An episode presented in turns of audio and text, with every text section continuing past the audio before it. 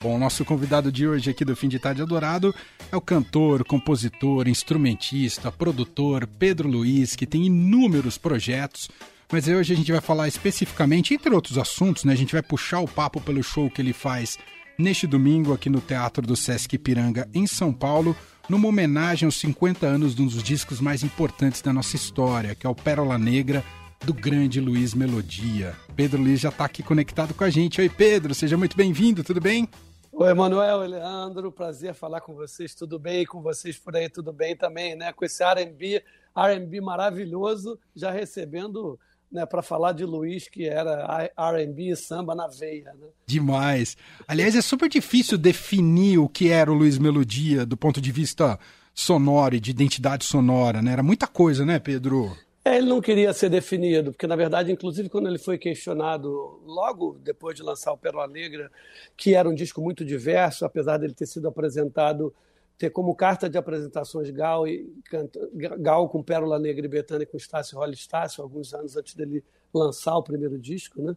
É, o Pérola Negra. E, e, quando ele lança, ele é questionado, mas como um, um negro do morro do Estácio que não canta samba, ao que ele respondeu, tudo me interessa. Eu acho que isso é definitivo de Luiz, sabe? Sim, sem e dúvida. essa não ser um cara que quer ser definido, acho que cabe um pouco a você também, né? Nesses seus inúmeros projetos, como disse o Manuel. Exatamente. Luiz é, é inspiração primeira nesse sentido mesmo. Quando eu ouvi aquilo lá em casa, minhas irmãs tinham uma, né, um, uma audição muito generosa de música, sempre se, se, ouviu muita coisa. E quando o disco do Luiz chega, eu tinha 12 anos, né? E fico muito impressionado, porque a gente já, já conhecia pelas canções, pelo Pérola Negra e pelo Estácio Rolly Estácio. E quando chega o Luiz, além de ser um, um intérprete surpreendentemente maravilhoso, com assinatura muito particular, inimitável, ele ainda se, se mostra um compositor muito diverso. Né? E para mim isso é definitivo na minha escolha. Tudo me interessa. Ô Pedro, você se aproximou do Luiz Melodia? Chegou a ser próximo dele, Pedro? Cheguei, cheguei a ter essa sorte, sim. Na verdade, assisti primeiro como fã, assistindo shows inúmeros, depois o, dividindo com ele alguns palcos de prêmios e projetos em comum e dividindo efetivamente o palco cantando num show em 2007 em Paris, onde era, era museu, ele, Martinalha é, Hamilton de Holanda e Roberta Sá dividindo um palco na festa do cinema brasileiro, que foi realmente uma, uma, uma experiência muito especial. E depois é, encontro com ele pela, pela vida, assim, mas não tendo o privilégio de dividir o palco como ele daquela vez. Peço a oportunidade de poder revisitar o Pérola Negra quando ele tinha voltado para casa, ainda é, tentando se curar né, da, da, da, doença que os levou de nós, né? Uhum. E eu ligo para pedir autorização, falo com ele, falo com a Jane e ele pergunta o que que você está esperando para revisitar esse disco. Que infelizmente ele não teve o privilégio de ver eu fazendo essa homenagem. Ele partiu antes, mas eu me sinto muito abençoado só pelo fato dele ter é, me autorizado a fazer essa visita. Bom, só pelo esse pouco tempo de papo aqui a gente já percebe toda a admiração que você tem pelo Luiz Melodia até hoje. Como é que foi fazer uma seleção de músicas de Luiz Melodia para colocar num disco, isso lá em 2018, né? É, isso foi difícil. Na verdade, em 2017 eu peço a sua autorização a ele para visitar o Pérola Negra, que é o que eu vou. É, acabei indo fazer agora de novo por convite do, do Sesc Piranga para celebrar os 50 anos desse disco realmente emblemático. Eu começo com a ideia de realmente homenagear o Pérola Negra na, na inauguração do Blue Note Rio aqui em 2018. E só que ele é um disco que tem 28, 30 minutos, né? E eu precisava de mais subsídio para que o show se sustentasse e começo a buscar outras canções no repertório tão vasto do Luiz, né? E tão precioso, tão interessante, né? Tão variado de coisa que vai da gafieira para o soul, para a jovem guarda, para o chorinho e começa a buscar coisas não só da autoria dele, como outros clássicos que ele é, é, deu voz, né, como Zequete, a voz do Morro, Maura, do pai dele, do Oswaldo Melodia. É, o cara cantou é, Caderninho, né, é, do, da, da, Jovem Guarda. Então, essas coisas todas é, acabaram compondo esse, né, essa coleção de coisas que depois viraram um álbum, Vale Quanto Pesa, que é o título de uma das canções do Pérola Negra, mas como é, já estava tão diverso o, aquela primeira homenagem, eu resolvi buscar uma, um, um outro título, e poderiam ser muitos, né? O Luiz tem versos, tem expressões incríveis, mas Vale Quanto Pesa foi escolhido para batizar essa reunião de canções que eu lancei em 2018. Ô Pedro, queria te ouvir um pouco sobre esse movimento que a música permite, é tão bonito, né? Do a, música que você escreve, que é cantada por outra pessoa, ou quando você interpreta a música de outra pessoa. Como é que você. Você tem, tem a, o privilégio de, de desfrutar das, das duas situações. Como é que é para você isso, hein, Pedro? É um aprendizado, né? Porque primeiro quando você vai reler a obra de outros grandes artistas, como Luiz, como, sei lá, Caetano, Chico, Javan, João Bosco, é, Zélia Duncan, para falar de contemporâneos meus, Chico César, Lenine. Quando você vai é, defender obras já tão bem defendidas é um desafio, né? Primeiro você pega como inspiração aquilo que já foi entregue muito bem e tenta dar a sua leitura. Para isso eu tive um grande professor com quem eu tive o privilégio de dividir o palco, foi Ney Mato Grosso, que é um grande intérprete de canções. Né? Verdade. Então, perceber como o Ney é, é, é, dá inflexão a uma determinada palavra, a uma determinada sílaba, a uma determinada frase, né? aquilo para mim foi uma, uma aula ao vivo de, é, que completou toda a minha audição de música da minha vida. E ver a minha canção também atravessada por outros outros olhares, né? Outro, outros temperos de cada intérprete. É, quando eu faço uma canção de encomenda, quando um, um intérprete vai reler uma canção minha, são, são dois. Tudo ali, na verdade, é caldo de aprendizado, né? Mas, é, enfim, aí para reler o Luiz ali, que é um cara puta intérprete das próprias coisas, foi um exercício bacana de descobrir onde homenagear, onde reverenciar e parafrasear e onde oferecer o que podia vir de, de ingrediente particular meu mesmo. Bom, você já dividiu o palco, como você disse, com o Luiz Melodia lá na França, você dividiu o palco com o Ney Mato Grosso, também com o Jardim Macalé, enfim, podia citar vários e vários nomes que imagino que sejam todos seus ídolos mesmo. Como é que é se aproximar de um ídolo e, mais do que se aproximar, como é que é dividir palco com um ídolo? Ah, é um deleite e ao mesmo tempo uma sorte, né? Eu estava conversando há pouco com a Adriana do, do, do, da, da, cultura, né? E falando sobre. Falando, não, ela falou, não, mas não é sorte. Eu falei, é sorte sim, porque tem muitas pessoas que têm muito mais talento do que eu, de verdade, sem falsa modéstia, sem humildade, falsa humildade, e que às vezes não conseguem ter a mesma sorte de, na sua trajetória, é, encontrar essas portas, esses portais, esses padrinhos, né? essas bênçãos. E eu tive isso né? no meu disco Tempo de Menino, que é o meu primeiro disco solo sem a parede eu dividi os vocais de Embora com, com, com Milton Nascimento, que é uma, canção, uma canção minha com o Zé Renato, é, fazer um projeto inteiro com o Ney, né? ter cantado no disco do Caetano, Cores Nomes, quando eu ainda era garoto, cantando no Cobra Coral, ter feito backing vocal para o Chico Buarque, porque eu era amigo da Bebel Gilberto no Canta Brasil, no, no Morumbi, no, um evento tipo um primeiro de maio. Isso tudo para mim, é, tudo bem, é, eu fui, fui atrás com minhas ferramentas, mas eu acho que tem um, um, um ingrediente de sorte e de muito, muito agradecimento, né? assim, por, por tudo isso que eu consegui é, ao me aproximar dessas pessoas que são referências para mim. Sensacional. A gente está conversando aqui ao vivo com o cantor, compositor Pedro Luiz. Pedro, quero te ouvir da experiência do carnaval desse ano, porque um pouco eu acho que é um reencontro com, né, um reencontro bastante intenso depois de tudo o que passamos ou que ainda temos reverberações da pandemia. Mas como é que foi o carnaval desse ano com o Monobloco? Foi muito especial. Eu e meus parceiros de criação do Monobloco ficamos aqui, né, é, fazendo malabarismos para sobreviver, para ajudar a toda a cadeia produtiva que nos cerca há 20 anos também sobreviver das melhores maneiras possíveis, com projetos que a gente tenha feito é, é, online ou, ou, oportunidades que a gente via de indicar as pessoas para fazerem. Então foi o Carnaval da Redenção, né? Eu imagino que talvez tenha sido uma sensação parecida com o que aconteceu na, na gripe espanhola, né? Em 1918, quando as pessoas puderam voltar no ano seguinte às suas práticas e, e, e inclusive o Carnaval, né? Foram dois desfiles extremamente especiais. O de São Paulo foi lindo como sempre, mas especialmente teve um, um detalhe, porque no terço final caiu um temporal e as pessoas não arredaram o pé dali, sapateando na lama, se regozijando, cantando, berrando, agradecendo e a gente agradecendo a eles.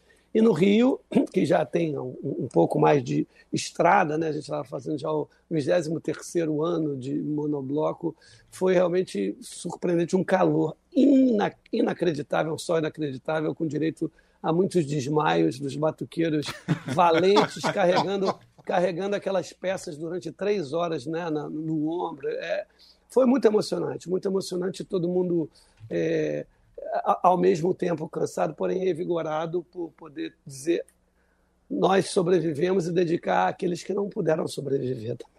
É, Aliás, como é, é, como é que era a tua relação com o carnaval pré-monobloco, antes da existência do monobloco? E queria saber se você imaginava que ia virar um troço tão gigante, um Verdade. projeto tão enorme desse tamanho que chegou. Eu sou um apreciador do carnaval, torcedor da Escola de Samba Acadêmicos do Salgueiro, onde eu tive o privilégio de estudar ao lado, né, numa escola primária, a quadra do Salgueiro é ao lado da minha escola, o Morro do Salgueiro é muito perto da Tijuca, onde eu nasci. Eu tinha relações com, de, de infância, amigos de infância e amigos de escola que foram muito cedo tocar na bateria do Salgueiro, eram batuqueiros mirins, praticamente, não mirins, mas adolescentes, e ali também eu me embebi um pouco de carnaval. Eu era muito sem grana, então eu ia para com meu irmão que veio logo acima de mim, o Mário, que, que me levou para muitas muitas boas na música. A gente ia para a concentração das escolas de samba da Presidente Vargas e ficava ouvindo ali, ia para trás do boxe das baterias, ouvia as baterias, porque lá de dentro a gente não podia estar porque a gente não tinha dinheiro mas a gente ia curtindo. E aí ia para Rio Branco ver o Cacique de Ramos, o Bafo da Onça, os Canários de Laranjeiras, é, e inúmeros blocos do Rio desfilando, que esse era um desfile de graça. Íamos aos blocos da Tijuca, onde a gente nasceu, tinha o Bloco do Pijama, Flor da Muda, é, enfim, uma quantidade de blocos que é, abaste... já me abasteciam de carnaval, fora os bailes de salão, que também eram muito comuns naquela época, de clubes onde a gente ia arrumar né, os primeiros namoros, aquela coisa toda. E depois o quis o destino que eu fosse atravessado quase por um acaso. A gente foi fazer uma oficina no Sesc Vila Mariana, em São Paulo, experimental, com a parede, adaptando canções né, de minha autoria para o instrumental da escola de samba. O projeto deu tão certo que a gente traz para o Rio de Janeiro e, e propõe a um órgão da Secretaria Municipal de Cultura uma oficina permanente durante o ano todo de 2000, que desembocaria no Carnaval de 2001, onde a gente usaria os instrumentos da escola de samba a serviço de toda a diversidade musical brasileira. E, e aquilo, as oficinas foram um sucesso absoluto. Os, os eventos no, em janeiro de, de 2001 foram um sucesso absoluto no Clube Condomínio. O primeiro desfile que a gente achava que os nossos familiares arrastou 10 mil pessoas e assim foi sucessivamente em progressão geométrica, aumentando para 20 mil pessoas, 50 mil pessoas, 80 mil pessoas, até que tivemos que nos mudar para o centro do Rio de Janeiro quando a gente é, atingiu a marca de meio milhão de pessoas na Rio Branco com a gente. Né? Uau, que coisa impressionante, demais essa trajetória muito bonita. Mas ah. isso é culpa da música popular brasileira. Eu acho que os grandes clássicos que a gente adaptou ah. para o instrumental da escola de samba são é, muito responsáveis pelo que aconteceu, sem tirar o mérito do, do, do, do, é, do, é, do da qualidade pedagógica que a oficina do Monobloco tem ao botar leigos para se transformarem em músicos na época do carnaval, de maneira que alguns até mudam de profissão e, e acabam enveredando pela música, criando seus próprios blocos, seus próprios projetos. Eu acho que metade dessa, de, de, de, dessa responsabilidade é por um projeto pedagógico muito cuidadoso e outra por, pela imensidão do manancial da música popular brasileira, que é um negócio inacreditável. Sensacional.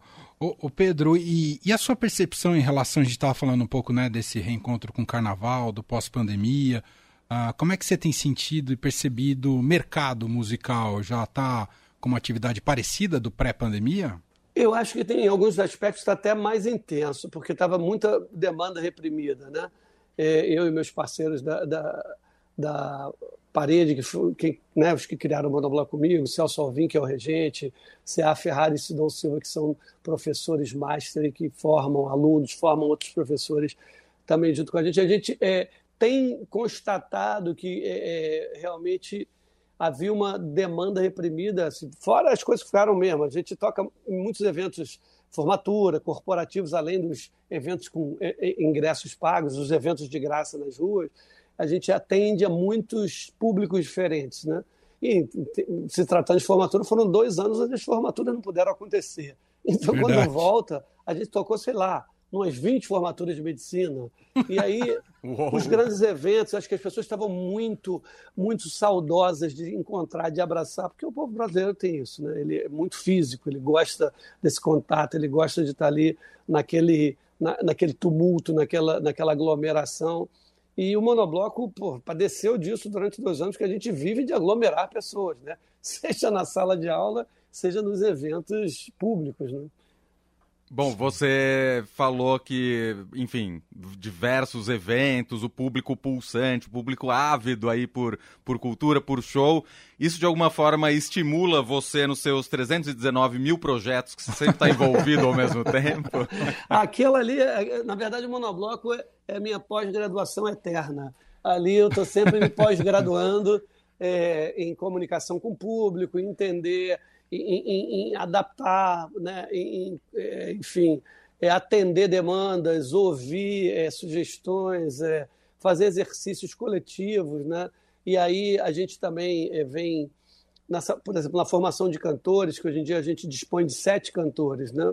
É, porque a gente sempre teve como intenção, no, quando a gente cria o Monobloco Show, que é a versão que excursiona com o monobloco, onde a gente pega grandes músicos que, que, que se agregaram, que, que né, se é, associaram ao projeto com a gente e faz uma versão é, com arranjos mais rebuscados, assim que às vezes não, não, não dá para você obrigar os alunos a tocarem aquilo. Então o Monobloco Show começa a rodar e sempre a gente falou para os músicos que, que foram nossos colaboradores desde sempre os que vêm chegando, tenha isso como mais uma história na sua vida, como uma plataforma, como um aprendizado.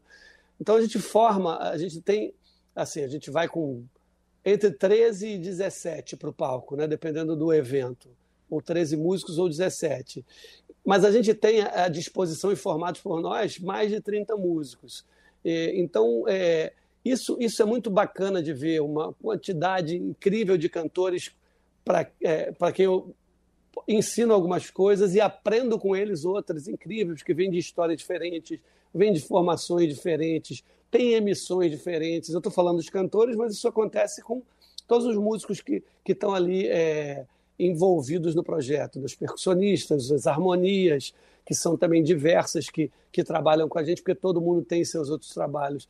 E o que funciona, na verdade, é um conceito muito bacana de criar uma orquestração que privilegia, na verdade, o instrumental da escola de samba para fazer uma orquestra que faça essa diversidade musical brasileira soar de uma maneira muito especial.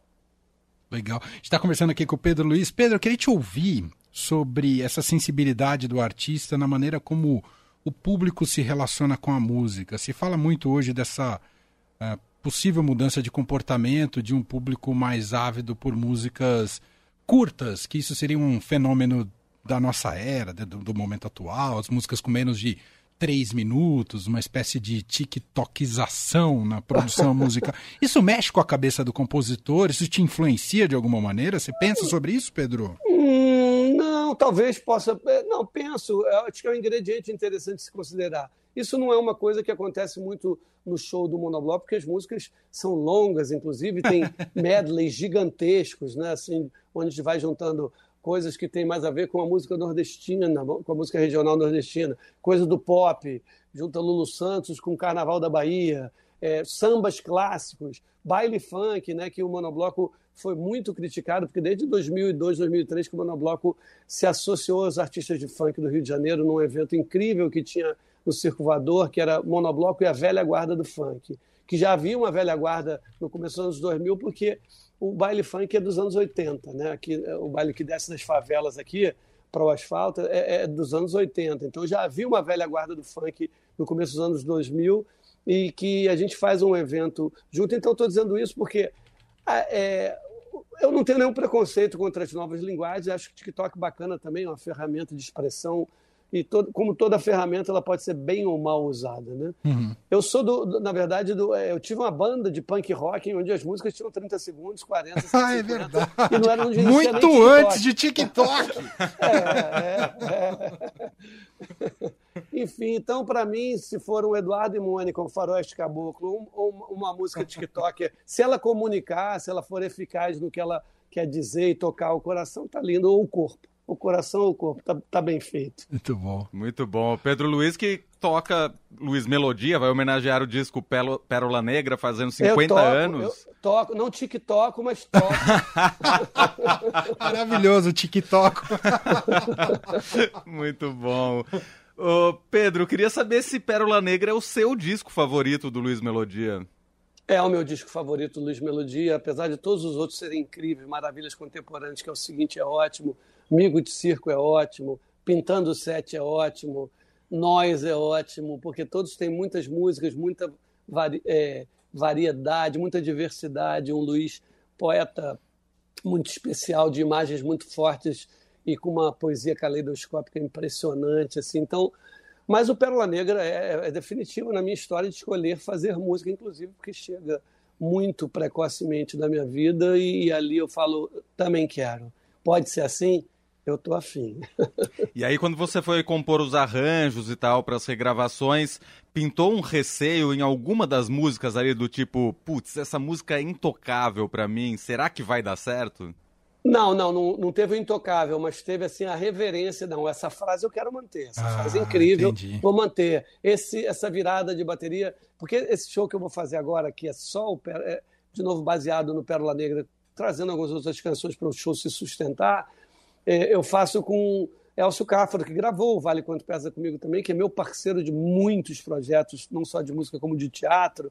É, o Elcio meu amigo há muitos anos, um grande baterista, mas ele tocou com o Luiz é, durante um bom tempo. Né? Então, quando eu peço, Elcio, vamos manter essa virada aqui, vamos fazer essa referência aqui é, desse arranjo, porque isso aqui é bacana, aí transporta às vezes para o próprio violão e para a bateria uma coisa que é um, uma acentuação dos metais isso tudo é uma maneira de nos aproximar e de, de fazer reverência, né? Assim, agradecer aquelas maravilhas que o Luiz, com os arranjadores dele, produtores, entregaram como definitivas. Muito bem, Pedro Luiz, do Pedro Luiz e inúmeros projetos, Monobloco, A Parede, e entre é, tantos outros.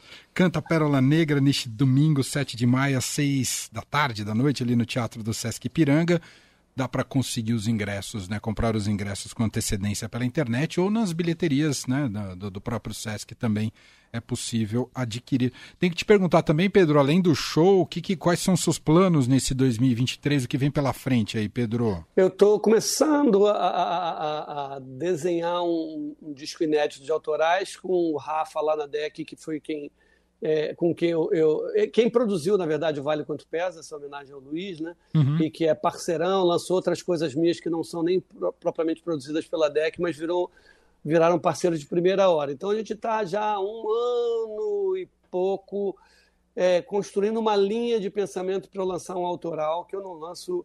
É, quer dizer, teve um projeto que é meu e do Baixo Mazavarese, que era com muitas músicas autorais minhas, produzidas pelo Yuri Queiroga, que é o é o macro, mas não é um disco propriamente meu de autorais, como será esse próximo que deve sair até o fim do ano, a gente imagina. Então, isso está me dando um trabalho prazeroso de construir as canções e, e desenhar as concepções em casa do que eu imagino sobre esse assunto que eu escolhi para lançar esse próximo álbum. Maravilha. Então já fica aqui o compromisso, o convite, você lançando o disco, voltar aqui para a gente conversar, tá bom, Pedro? Por favor, deixa essa porta aberta para mim. Se precisar, eu varro a sala, faço o que for preciso. a gente vai fechar o papo aqui ouvindo Pedro Luiz fazendo Vale Quanto Pesa. Obrigado, viu, Pedro? Bom show Muito domingo. Obrigado a vocês. Obrigado. Até, até lá a todos. Valeu.